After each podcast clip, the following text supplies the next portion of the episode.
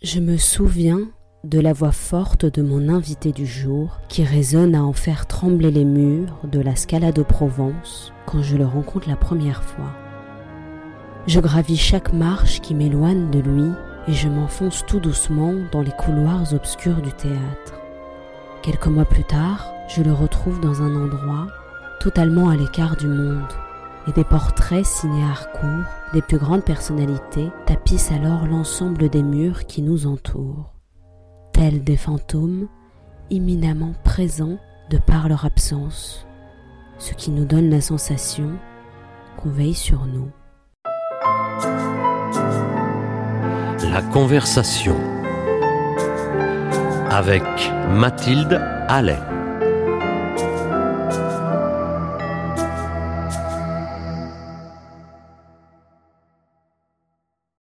Bonjour Jacques Weber. Bonjour. Jacques, si vous le voulez bien, on va euh, revenir un petit peu euh, bah, aux prémices, à l'enfance un petit peu. Vous êtes issu d'une famille relativement certifiée puisque deux de vos sœurs sont médecins, un frère philosophe. Je me suis demandé quel type d'enfant vous étiez et quel regard vous posiez sur le monde. Oh, C'était un, un regard d'enfant, mais euh, ce qui est certain, c'est que j'étais donc le troisième d'une famille de quatre. Il paraît que c'est toujours la plus mauvaise place, dit-on.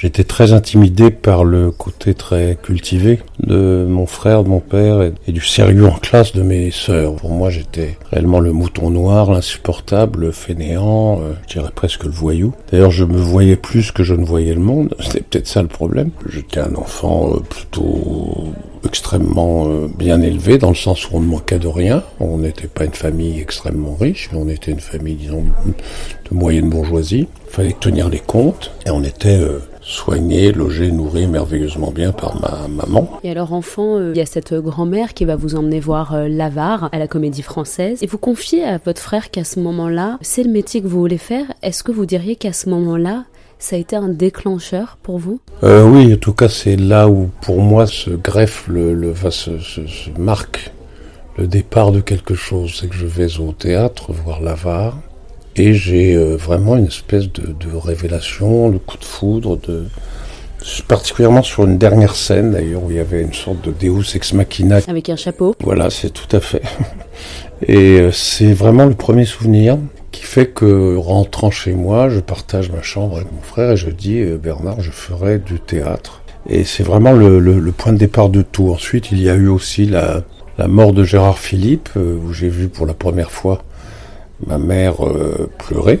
J'ai su d'ailleurs après, le lendemain matin, à l'école, que toutes les mamans de France pleuraient. La mort de cet homme que, que les jeunes ne connaissent même pas maintenant, alors que c'était la très très très, enfin l'immense vedette euh, adorée, ad- adulée, pardon, euh, de cette époque. C'était lui qui avait fait le diable au corps, Fanfan la tulipe, qui était la- l'acteur vedette euh, suprême du TNP, Théâtre National Populaire de Jean Villard. Donc euh, c'est ces deux souvenirs qui un peu forgent le début de tout, quoi. Et alors euh, à l'école, vous êtes plutôt euh, mauvais élève, hein, vous, vous n'aimez pas trop ça? Je n'aime pas le rapport professeur-élève. J'ai l'impression d'un ennemi, j'ai l'impression qu'il ne m'aime pas, j'ai l'impression qu'il me prend pour un imbécile. En plus, je suis très vite classé dans les, les classes de d'adaptation, c'est-à-dire où on classait tous les, mauvais élèves ensemble, donc tous les crétins ensemble, soi-disant crétins. Et j'ai l'impression qu'on nous catégorise, qu'on nous classifie, qu'il y a les doués, les pas doués, les cons, les pas cons, les beaux, les pas beaux. euh, Et je supporte pas tout ça. Je, m'y sens extrêmement mal. Et mon premier réflexe, c'est de faire le zouave, c'est de me distinguer. Donc c'est un peu déjà de me donner en représentation. Alors vous, l'évoquiez il y a quelques instants, vous entrez euh, à la rue Blanche. Vous allez d'ailleurs vous faire un, petit peu remarquer au conservatoire parce que paraîtrait-il que vous faisiez euh, la manche au conservatoire. Vous êtes euh, euh, assez grand de taille, vous avez une espèce de grande gueule comme ça, un peu chef de bande. Euh, Est-ce que c'est... Moi je me suis demandé si cette image était finalement en adéquation avec le jeune acteur que vous étiez. Non, justement, je crois que l'un des, des problèmes que j'ai toujours eu, c'est que soit je paraissais trop vieux, soit je paraissais très supérieur. euh, J'avais, paraît-il, l'air hautain, voire méprisant, et c'est tout le contraire de la personnalité que je peux avoir. Je suis quelqu'un plutôt de d'introverti, voire de timide, et ça correspondait pas du tout, du tout, du tout. D'ailleurs, l'une des erreurs sur lesquelles s'est construite ma jeune carrière, c'est sur le fait de me prendre pour un très beau jeune premier. Euh, j'étais pas fait du tout pour ça en fait, enfin je crois pas. Mais euh, c'est vrai que j'étais ce qu'on appelait un beau garçon, quoi, voilà. Vos proches vous décrivent souvent comme un être euh, relativement inquiet, qui va qui va toujours se remettre en question, qui est jamais satisfait au fond de ce qu'il fait. Ah ça c'est le problème. Alors c'est une qualité, je trouve, mais en même temps c'est un défaut parce que on souffre. je, ouais, je suis jamais content. Je suis extrêmement exigeant sur sur moi, sur mon travail, sur le travail des autres aussi d'ailleurs. Et, je suis toujours en train de, de rabaisser, de revenir euh, méchamment sur ce que j'ai fait. En disant ça pouvait être mieux, j'ai pas assez travaillé, je trouve que je suis un fainéant, je trouve que je travaille pas assez, je trouve que je rêve trop, je trouve que c'est un, c'est un gros gros défaut. J'ai tendance à me, c'est vrai, je le dis, à me déconsidérer. Il y a une part qui est constructive parce que ça vous permet de travailler, d'être exigeant, de, d'être sur le qui-vive, mais en même temps, ça vous, ça, ça vous abîme beaucoup.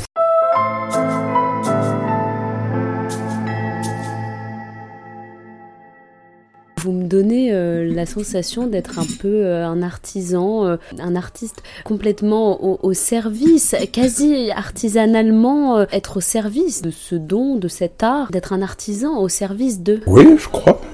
Je crois.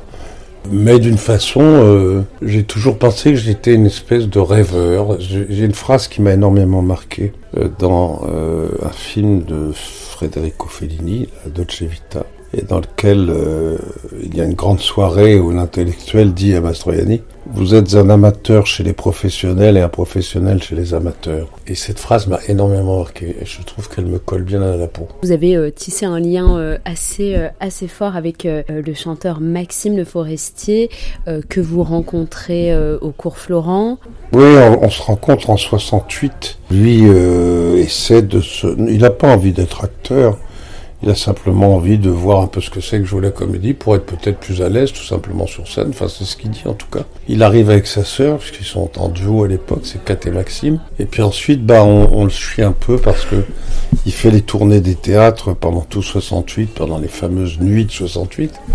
Et puis après, bah, il devient l'énorme vedette que l'on sait, puisque le, la vedette numéro 1 des années 69 à 75, 80, euh, c'est lui. Et là, euh, oui, il y a un lien entre nous qui, qui naît et qui se, qui se conjugue selon les années, selon le temps. Et puis là, on se retrouve vraiment il y a quelques années très très fortement. On est, oui, je crois qu'on peut dire qu'on est très amis. Et justement, euh, paraîtrait-il qu'à un moment, euh, vous aviez euh, un petit rituel et elle a souhaité nous, nous l'évoquer. On, a eu même un, un, un, code à un moment, c'est que chacun allait voir le spectacle de l'autre dans les débuts et dans la loge après, on avait le droit de dire trois choses maximum désagréables et, et qu'on pouvait changer dans la nuit. J'ai beaucoup appris avec ça. Est-ce que vous vous souvenez Ah oui, tout à fait, oui, tout à fait. Euh, il m'a dit des choses très importantes, ne serait-ce que dernièrement. Et, et moi, je pense lui avoir dit un ou, un ou deux trucs euh, oui, qui ont compté. Mais c'est très important parce que ça part sur un jeu, donc ça nous détend. Et c'est de l'ordre de l'amitié et de la bienveillance. Euh, donc à partir de ce moment-là,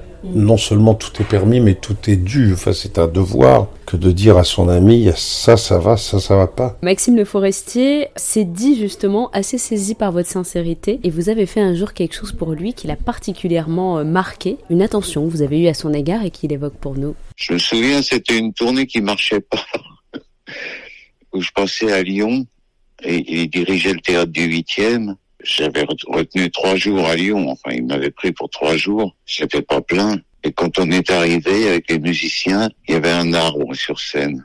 C'était magnifique. Il avait fait travailler ses décorateurs et comme un arbre, il, m'avait fait un décor. Ah ça, ça me touche beaucoup parce que oui, il s'en souvient. Euh, ouais, je me souviens très bien de ça. Euh. Quand tu dis que c'était pas plein, euh, il exagère. C'était quand même, il faisait des salles superbes et, et, et voilà. Mais c'est vrai que j'avais, j'avais voulu lui, lui faire plaisir et comme un arbre dans la ville. Et, euh, et voilà, et donc on avait fait un arbre. et ouais, ça l'avait touché, c'est marrant, mais c'est marrant qu'ils s'en souviennent encore. Il y a beaucoup de gens que j'aime énormément, euh, et je pense que ça m'est rendu un peu, je pense que pas mal de gens m'aiment beaucoup, mais par contre, j'ai un énorme problème, c'est que je suis mal à l'aise avec même mes amis. Très souvent, je suis intimidé par mes amis. Ça, c'est. Je suis pas à l'aise avec les gens. Sauf vraiment, par exemple, le monteur son Gérard, là, euh, on se connaît depuis l'âge de 7 ans. euh, en plus, il n'est pas acteur. Donc, euh, les gens de mon métier en particulier, c'est quelque chose qui... qui, qui, qui- je, je sens qu'au moment où je leur parle, il y a une part de moi qui est engagée, qui est sincère, mais il y a une autre part qui qui n'est pas là, qui est, troublé, gêné. euh. Il m'est arrivé des trucs incroyables, il m'est arrivé que des gens pensent que je leur faisais la gueule, alors que non, c'était par timidité. Le nombre de fois où je me suis presque rattrapé en réécrivant un SMS ou un coup de téléphone en disant, mais je te jure, je t'ai vu hier, tu étais au cocktail, mais j'ai pas osé t'approcher parce que j'aime pas emmerder les gens. Et les gens de me dire, mais t'es complètement fou, moi j'ai cru que tu me faisais la gueule. Un des êtres aussi les plus marquants de votre existence, c'est Christine Weber, votre femme, qui a été à vos côtés et, euh, et qui vous a soutenu euh, dans les moments les plus difficiles de votre existence, quand vous avez eu des soucis de santé notamment. En quoi pourriez-vous dire qu'elle est un petit peu un phare, une lumière, comme ça, un être de lumière pour vous? Oh bah, c'est même plus que ça parce que ça fait plus de 40 ans qu'on vit ensemble. C'est très étonnant d'ailleurs, puisqu'à l'époque où je l'ai connu, j'étais un dragueur invétéré. euh, et ça serait à d'autres époques, je serais condamné euh, tous les jours par MeToo et emprisonné. En plein milieu de cette, cette espèce de folie qui était ces années-là, euh, donc les années euh, 79, tout comme 78, je rentre dans une boîte et je dis à mon copain, tu vois cette jeune, je vois cette jeune fille d'une beauté euh, incroyable. Et je dis, tu vois, elle, c'est ma femme. J'avais jamais dit ça de ma vie. J'ai jamais dit ça de ma vie, jamais. Je draguais comme un fou, comme un gros con. Et c'est ce qui s'est passé. Et au fur et à mesure, c'est devenu totalement euh, fusionnel. J'ai tellement dans mon enfance entendu mon père et ma mère ne pas se parler. Ça, c'est une chose très violente. On sent que pèse l'ennui entre les gens, que, que c'est horrible, que pèse l'indifférence, que pèse tout ça. Est-ce qu'elle vous a pardonné des choses Je crois qu'à une époque, elle a dû me pardonner quelque chose, je pense. Et que ça a été pour moi, euh, bah ça m'a sauvé la vie, je- simplement, puisque si elle n'avait pas pardonné, de la vie de tous mes amis et de mon avis à moi, je crois que je serais, je serais dans le caniveau. Je serais ivre mort tous les jours et je serais dans le caniveau. Je serais un espèce de, de, de Bukowski de prise unique, quoi. Voilà. je serais pas un type très, très reluisant. Donc euh, oui, non, c'est évident que non seulement elle, m'a pardonné beaucoup de choses, euh, beaucoup, beaucoup, euh, parce que je suis pas si rigolo que ça, peut-être. hein, mais moi, euh, bon pied, peut-on parler en termes de pardon? Il y a des choses, oui, ça c'est sûr. Mais sur les petits défauts de la vie quotidienne, peut-on parler en termes de pardon? Non. On, on- on accepte ou pas les défauts de l'un et l'autre. Puis il y a des choses plus graves dans la vie qui, peuvent arriver, qui arrivent fatalement. Et euh, là, il y a une attitude à avoir que l'on mérite ou qu'on l'on mérite pas. Alors, euh, Maxime Le Forestier, justement, a voulu euh, se souvenir avec nous d'un d'un moment fort qu'il a vécu euh, avec vous et votre famille. Je me souviens, c'était le dernier anniversaire de Christine euh, Weber. Il lui a offert euh, Moi chantant Restons amants. C'est très émouvant. Ça, c'était extraordinaire. ouais. Qu'est-ce qu'on pourrait offrir et tout? Je dis, si tu lui chantes un truc, je crois que ça sera... Mais ce qu'il a fait était formidable, puisqu'il a chanté à cappella. Et dans un restaurant, comme ça, d'un seul coup, il a dit, bon, bah écoute, euh, voilà, euh, bon anniversaire, Christine.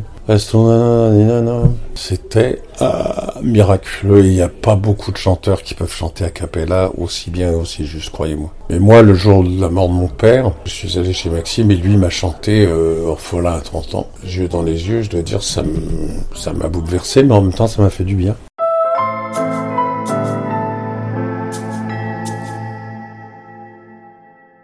Je vais vous dire une connerie, tiens. Je vous dire une énorme connerie. Pour moi, un des fondamentaux, c'est dans les mémoires de Talma, il faut toujours travailler pour l'aveugle, le sourd et le con. Ça paraît idiot, mais réfléchissez bien. Pour l'aveugle, le sourd et le con.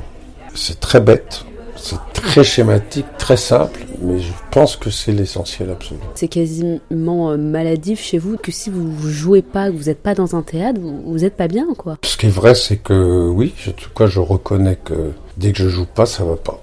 Il y a, il y a, euh, il y a une convocation de l'énergie. Je pense que j'ai un peu le rêve de Blomov, quoi. J'ai envie de, de vivre dans mes rêves et de, de me coucher et de rêver. Le seul endroit où je suis convoqué et je suis obligé d'être énergique. Je suis obligé d'être encore en vie, je suis obligé de me battre encore. Cette obligation est une sorte de, de foi. C'est la seule euh, obligation spirituelle auquel je crois. Le reste, je laisse ça euh, au crucifix et à l'encens qui, qui m'emmerde prodigieusement. Eh ben merci beaucoup, Jacques Weber, pour cet entretien. C'est gentil, merci.